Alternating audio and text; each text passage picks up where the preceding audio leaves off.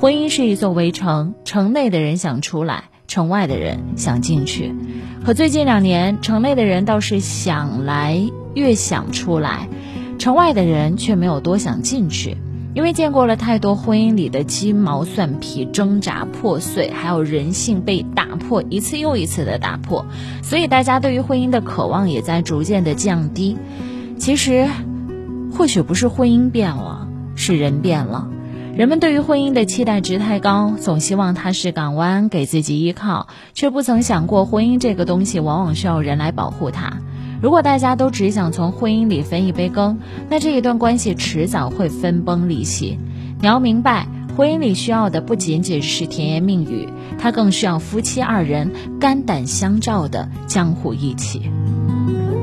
一九八三年，刚刚出道不久的某一位演员，他凭借着《垂帘听政》获得了金像奖影帝啊！大家都知道他是谁，对吧？原以为事业会一帆风顺，但后来频频受阻。迫于生计，影帝梁家辉竟然去摆地摊了。就在这个时候，在香港一家电台担任制片人的江嘉年出现了。他不顾封杀令，义无反顾地邀请他去录制广播剧。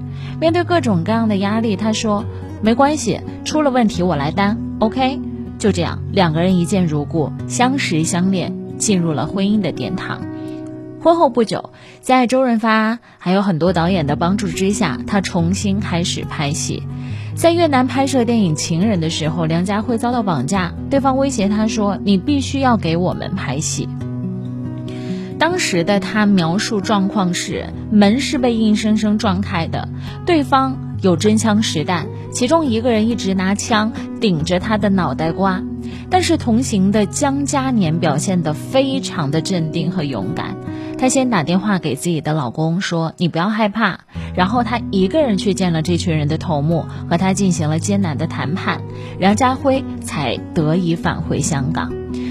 很多年之前，江嘉年因为生病的原因，呃，会注射很多激素，对吧？所以他的身材发福了。有媒体就大做文章说：“哎呀，你的老婆也太丑了吧！”面对媒体的炮轰，每一次出行，他都紧紧握住老婆的手。他说。再美的女人都不如我的太太有魅力，没有他就没有我今天的一切。我能够努力奋斗到今天的唯一原因是当年我对太太发过誓言，今生一定让他们母女成为世界上最幸福的人。这世界上所有的情话其实都是不作数的，最靠谱的是在危急关头紧紧牵住对方的那双手。婚姻需要爱情之外的另外一种纽带，最坚韧的一种，不是孩子，不是利益，不是金钱，而是肝胆相照的义气。杨澜这句话是对于他们很好的形容。婚姻是一艘行驶在茫茫大海上的小船，经常你要面对着暗流涌动、风雨来袭，但只要你愿意成为那个为对方掌舵和摇桨的人，这艘船就永远不会破碎。所谓风雨同舟，便是江湖气在婚姻里最好的见解。